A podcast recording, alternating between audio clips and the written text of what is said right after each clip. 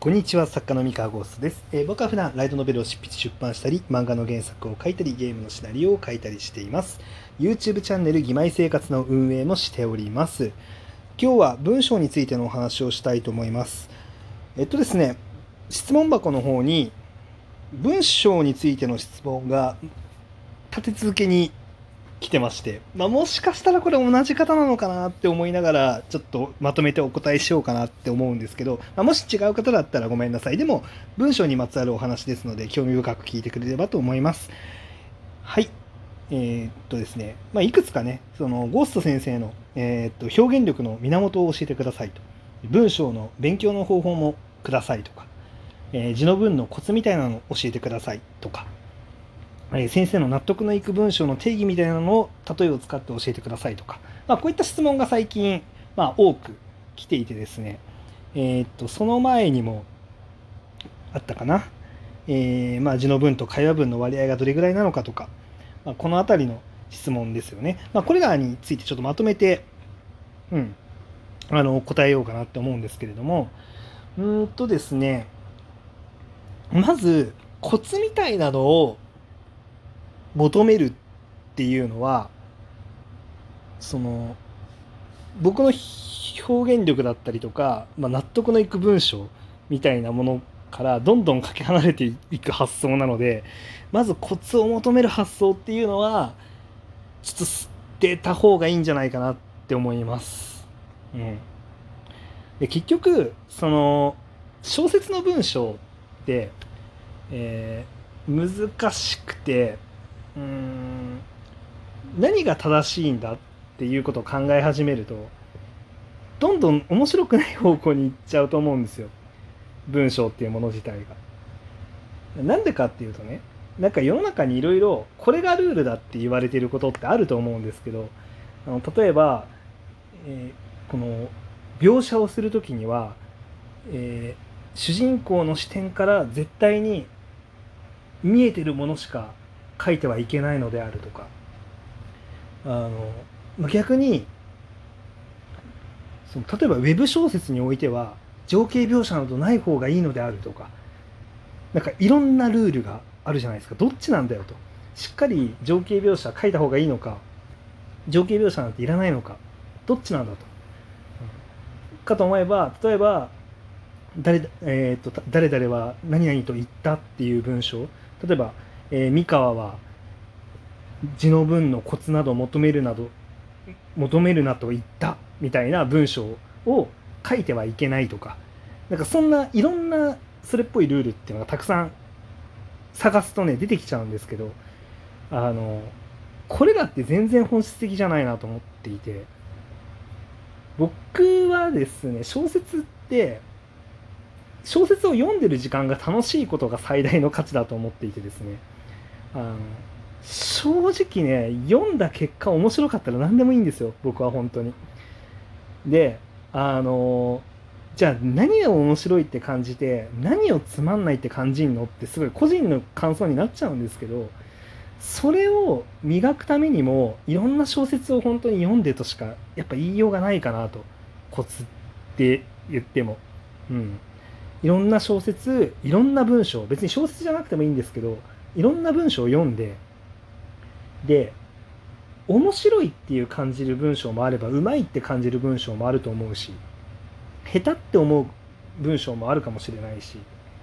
いろいろあると思うんですよ。読みやすい読みにくいとか読む手が止まらないとかなんか読みにくいんだけど癖になっちゃうとか、ま、いろんな文章があると思っててでなんかやっぱそれぞれにそれぞれの強みと違う強みがあったりとかするわけですよ。うん。で僕は今本当に何だろうな、うん、読みやすさっていうよりかは、まあ、読んでて楽しい文章っていうのを、まあ、意識して自分は書いてて。表現力の源って話なんですけども本当にあのその自分が楽しいって思う文章を見つけるためにはもう普段からいろんな言葉に触れるだけなんですね。本当に。小説を読んだりとか漫画読んだりとか。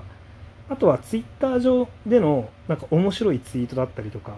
あとは僕の場合はリアルでの他人との会話とか。会話中に思わず笑っちゃう会話とかがあったとするじゃないですか。つまり自分が笑っちゃったってことは面白い会話なんですよ、うん、で YouTube の動画でもいいですよ。なんかお気に入りのゲーム実況者のゲーム実況動画を見てたと。でそしたらすごい面白いこと言ってて笑っちゃったと。そしたらもうこの笑っちゃった感じっていうのが自分の中で面白い体験なんですよ。あれこれもしかしてこういう感覚のなんか本質ってどこなんだろうって考えたりとかしてそれを掘り下げていって自分の作品に生かしていくとか。そう。例えば、まあ、こういうここでキャラクターが自信満々に生きり芸を見せたらあの面白いだろうなっていう感覚とかってやっぱりリアルで配信だったりとか、まあ、いろんな人の反応とか見てて、まあ、ここで調子に乗ってるの面白いなみたいなあのふうに自分が思っちゃったらもうこの面白いんだからこの面白いことをもう語ろうっていう感じであの小説の文章に落としていくっていう感じでやってるだけなんですよ本当に。であの正直その面白い話を面白く伝わるように考えながらこういう単語使ったら面白いんじゃないかっていうこれもなんか特定のなんかプログラムみたいになんだろうなロジックがあるわけじゃなくてあの普段の積み重ね自分の中に吸収した面白いの積み重ねっていうのの組み合わせだったりとかするわけですよ。うん、でもこれまでの人生振り返っての積み重ねでもいいんですけど要はそういうものなんですね。確かに読みやすい文章とか綺麗な文章を書くあのコツがないわけではない。あの、まあ、例えばねその主語と述語っていうのがしっかりつながるように書くんだよっていう。あの本当に基礎の基礎ですよ。もうどの教本見ても書いてある基礎、うん、例えば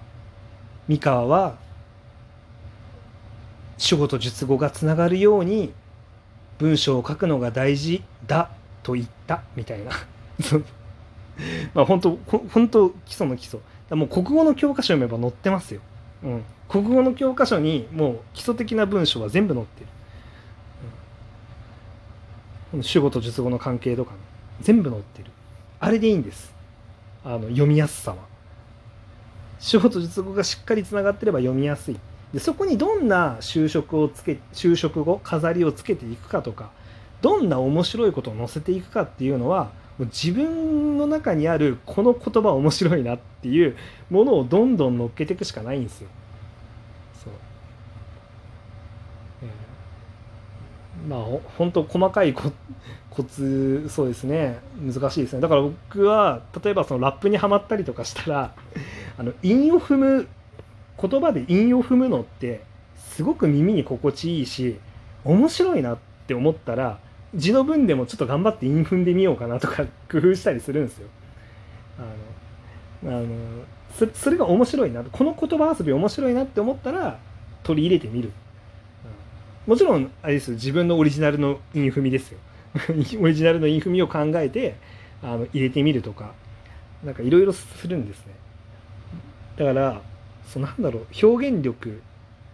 って結局で僕はなんかだから誰かのコツをそのまま踏襲するのもいいんですけど本当に文章を書くっていうことを楽しんでほしくて本当にそうなんです。これ結構前も似たような話題の時に実はラジオトークねあのアーカイブ聞くとあの多分どっかでは語ってると思うんですけど僕はその正しい文章じゃなくて楽しい文章を書いてほしい。って思ってます。基本的には。読んでて楽しめるもの本当に。でその楽しいかどうかっていうのは時代によっても違うし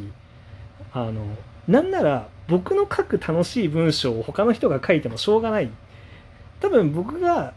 から出てくる文章っていうのはもう僕が吸収したものを僕のフィルターを通して吐き出してるものなのでそれはあんまり僕に影響されすぎない方がいい。で僕に影響されたいんだったらもう僕の文章をあの芋うざを読んだりとか F ランク読んだりしてそこから吸収して自分なりにちょっと三河ゴーストみたいな文章書いてみようって言って自分なりにとにかく真似て書いてみる。うん、それを勝手にやる分には全く構わないです。あのそれは勝手にやってほしい。あの僕の文章を参考に真似て書いてみようっていうのは全然やってくれて構わないんだけど僕からそのおすすめをしにくいというか僕はどっちかっていうと僕の書き方じゃなくてその本人の向いた書き方とか本人のフィルターを通して魅力的な文章っていうのは、まあ、生まれる可能性に僕はかけたいですよね。どっちかっていうと。あのコツを頑張ってあのなんだろう追求するよりかは、うん、なんだろうな正解を当てにいくクリエイティブをやっちゃうとあのつまんなくなっちゃうんでどんどん。だんだんね。やっぱり文章でこうなんか楽しませよう。こういうの楽しいかな。なんで受けなかったかって思いながらこうえじゃあこういうの受ける？あこれも受けないかとか、うん、やっぱりなんか試行錯誤。なんかその失敗するの恥ずかしいとかあなるべく思わないで、まあ、恥ずかしい部分はあるんですよもちろん。でもちょっと受けるまで頑張ろうっていう頑張ってこうなんかどういう文章使いだったら受けるかっていうのをちょっと頑張っていろいろ試してみるっていうのは、まあ、おすすめですかね個人的には。僕はそういう創作をしてほしい。せめてこのラジオを聴いてる人はね。だから僕に質問箱で質問ね、あの、くれる場合は、本当に僕はこういう答え方をします。ごめんね。なんかもう明確な分かりやすい答えじゃなくて、本当申し訳ないんだけど、楽しく書いてほしいって思ってます。本当に。まあ、聞きたい答えはこれじゃないかもしれないんですけど、はい。っていう感じで、あの、ごめんなさいね。とにかく僕は楽しく文章を書いてほしいと思ってます。はい、以上です。それでは皆さん、今日のお話は以上でございます。おやすみなさい。バイバイ。